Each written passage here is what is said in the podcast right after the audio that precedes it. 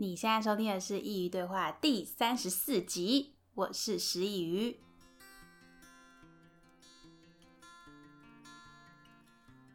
大家晚安，今天过得好吗？为什么会选在今天更新呢？因为今天的内容跟以往的都不太一样。一直以来我分享的书都是已经在市面上流通的书，但今天要感谢天下杂志出版的邀请，让我能够分享一本尚未上市的书。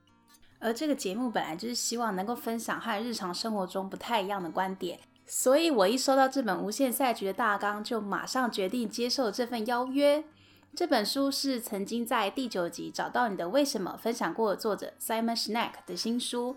光是看书名可能会以为是不是在说什么经济学理论，但其实是在分享一种心态，或许是吸引力法则吧。我觉得 Simon 所想传达这个思想和我近期在思考的事情很像。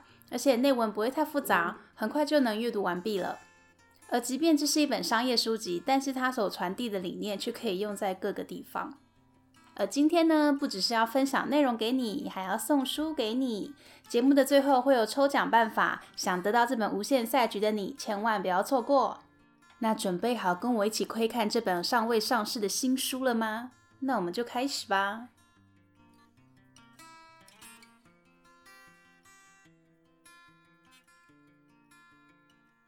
选择成就感之路，旅程将是漫长的。有时我们必须格外留心脚步，有时我们可以停下来欣赏美景。我们一直前进，我们继续前进。路途上的人会加入我们的旅程，而当我们的生命结束之时，那些一起走在成就感之路上的人们，将在我们旅程终止后继续前进，也鼓舞其他人加入这趟旅程。刚刚所朗读的这段话是收录在书的第一页，而这段新诗完全的展示 Simon 他所想传达的理念。我记得我刚收到这本书的时候，虽然看过大纲，觉得很有趣，但还是不太明白所谓的无限赛局是什么意思。而看过书之后，才发现，其实作者将商场以及人生都当成一场不会结束的游戏，这就是 Simon 所谓的无限赛局。那这场游戏该怎么玩呢？Simon 把参赛者都比喻成玩家，玩家可以选择有限或无限两种身份，只要有两个玩家，赛局就成立。但在无限赛局中是没有输赢的，因为游戏不会结束，但是随时有人加入或是退出。而这场游戏中要比的是看谁在游戏中待得久。这样说可能很难理解，我们就来听一听 Simon 所举的例子吧。这是现今手机龙头苹果。和微软的故事，这个故事要回到那个 MP3 还很流行的年代。当时苹果推出的 iPod 是 MP3 界的龙头。二零零六年，Simon 被邀请至微软演讲。演讲结束后，微软就送给他一个为了打败苹果 iPod 的新产品。几个月后，Simon 也被邀请至苹果演讲。而在活动结束后，他和一位苹果的高阶主管一起搭计程车回饭店的路上。Simon 忍不住和他提到前几个月微软送他新的 MP3 很酷，感觉比 iPod 还好用。听到这里，那位主管是这样子笑着回答的：“我想是的。”这个对话就结束了。在微软发表新 MP3 的一年后，苹果推出了第一代的 iPhone，智慧型手机改写了人类的使用习惯，MP3 正式走入历史。苹果所采用的思维模型就是 Simon 所说的无限。因为苹果的眼光是放在未来，即便他知道他的同行微软发表了一个比自家产品更强大的作品，也不会患得患失，因为他们的眼光不只是产品，而是如何提供给人类更智慧的生活。不是有句广告词这么说吗？科技始终来自于人性，苹果做到了。而微软只想着如何打败苹果的新产品，但他没有看到更遥远的方向。而这样只看到眼前的敌人，不顾虑往后的发展，这就是 Simon 所谓的有限思维。那了解了无限赛局的意义后，就要来说说 Simon 为什么要写这本书，和为什么我说和我最近思考的事情很类似。有一段话非常的打动我，他是这么说的。有没有可能，那些愤世嫉俗者一直在谈论的现实，不一定是真的现实？也许目前的商业体制并不正确，甚至不是最好。它只是我们习惯的机制，一个由少数人而非多数人偏好推动的机制。如果有这种可能，那我们就有机会制造一个不一样的现实。如果说无限思维都需要一个远大的信念，创建一个多数人每天醒来都充满动力、工作感到安全、每天带着成就感回家，这就是 Simon 写这本书的期望。他期望在未来，或许他无法看见这个世界上的每个人都正在做着自己热爱的事情，不再只是为了生活而去工作。但他开始了这本书，开始写下他的信念，可以将他的精神传递到往后的各个世代，直到愿景实现的那一天。而要实现一个梦想，都要从小地方开始做起。这也是为何这本书有百分之九十都琢磨在商业方面。因为 Simon 认为每家企业都是一个小型社会，如果每个企业都能让自家的员工满意，那他所期望的乌托邦也就真实到来了。让员工满意的方法有很多，像是提高薪资和福利等等啊。但就我个人而言，我觉得企业文化和精神有没有和我自己的相符非常重要。我不晓得你们有没有这样的经验，就是你终于进到一间你很向往的公司。但进去之后才发现，这公司所诉求的跟它的宗旨不同，又或是虽然公司的产品或服务虽然都符合企业精神，可是企业里的文化却背道而驰。我就曾经有这样子的经验，因为我无法 认同公司的精神，然后我就离职了。不是因为福利啊，或是同事啊什么的，就真的我没有办法认同这个公司所追求的理念。我在那边上班的时候，觉得有点痛苦，因为你好像在跟一个想法跟你相反的人一起工作的感觉。那时候很多人都觉得我很任性，可是我一点都不这样觉得。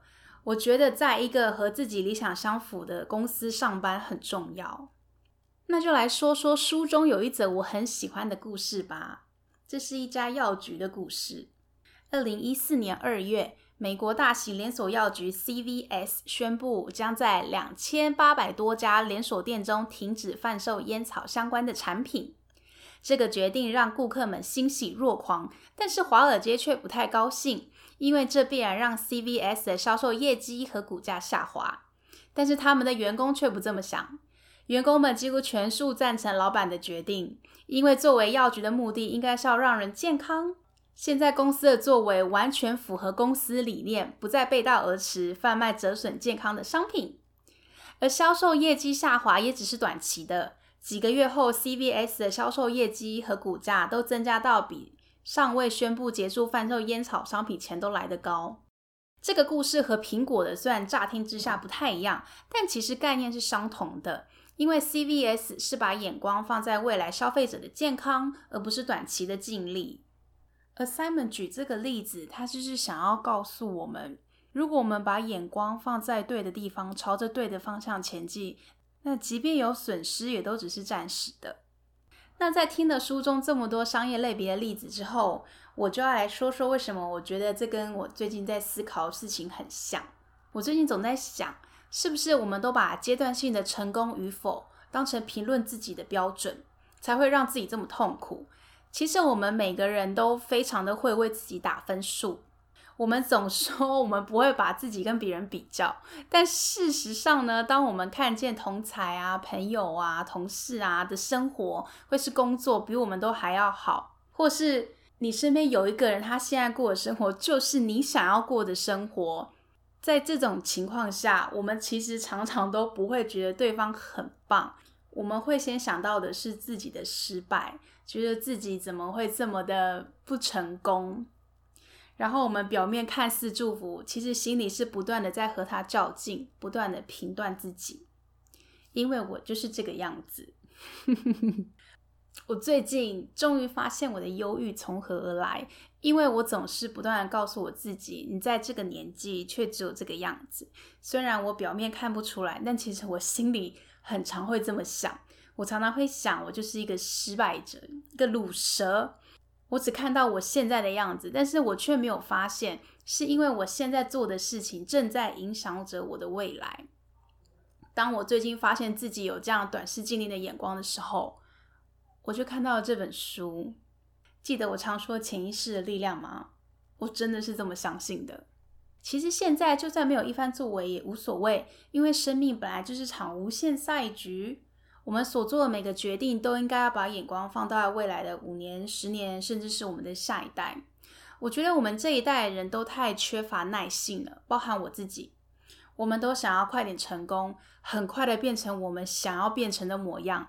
我们只看到那个结果，却忘记了结果是由过程拼凑而来的。还记得以前老师常说，最重要不是结果，而是过程。我似乎到现在才真正明白他的用意。而我想，无限赛局的概念也能放在感情上，尤其是在婚姻当中。我在看这本书的时候，就看着我爸妈，他们的婚姻不也是这样概念吗？大家总说婚姻是爱情的坟墓，但是不是我们也都搞错了？它其实是重新定义了这段关系。如果以商业的模式来解释，就是从原本的合作变成了合伙。那既然已经是合伙了，两个人不就该想着如何在时间的河中一起走得更远吗？所以说，Simon 想传达这个理论，不只是商业上，它能套用在任何地方。我在写稿的时候，就突然想到我高中时发生一个小故事。高中的时候，我们有一门课叫计算机概论。就是教一些电脑啊、程式语言相关的课程。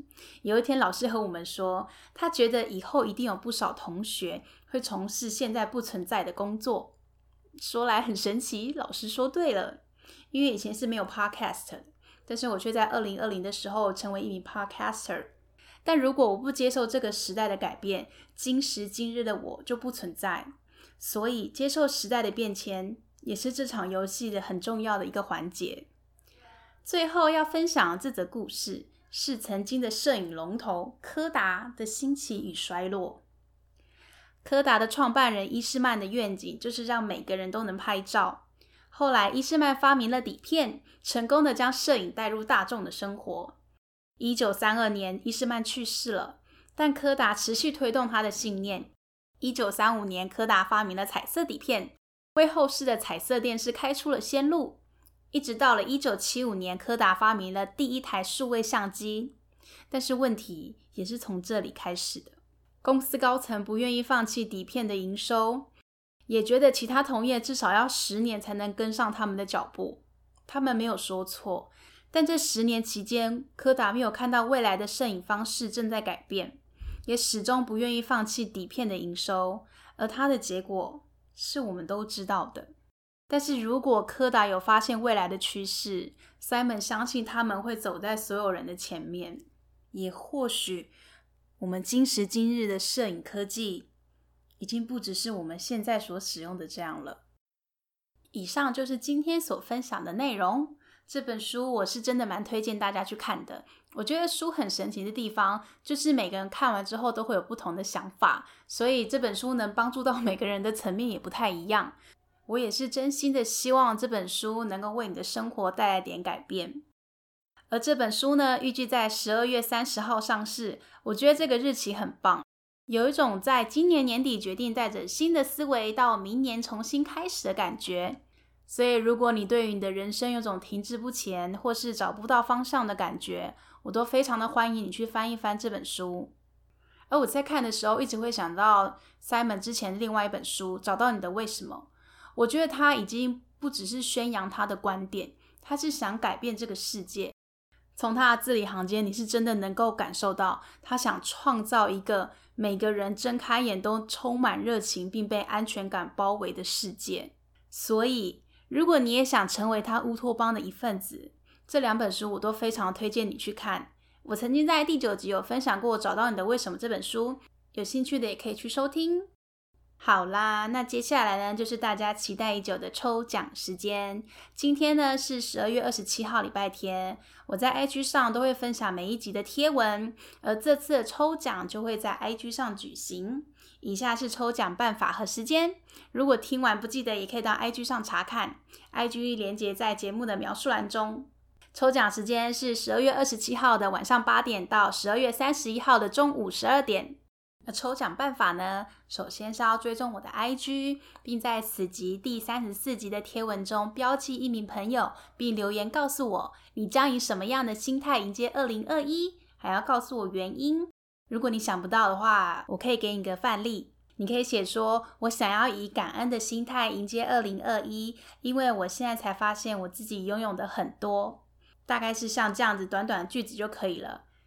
留言完毕后，并分享至现实动态及完成参加流程。你可以重复留言，增加中奖几率。我会在十二月三十一号的中午十二点后抽出一名幸运儿，会在贴文中标记得奖者。以上就是抽奖流程啦。那我希望今天的内容能够让你对于自己和生活又有不一样的解释和定义。最后还是要再次感谢天下杂志出版的邀请，谢谢云心。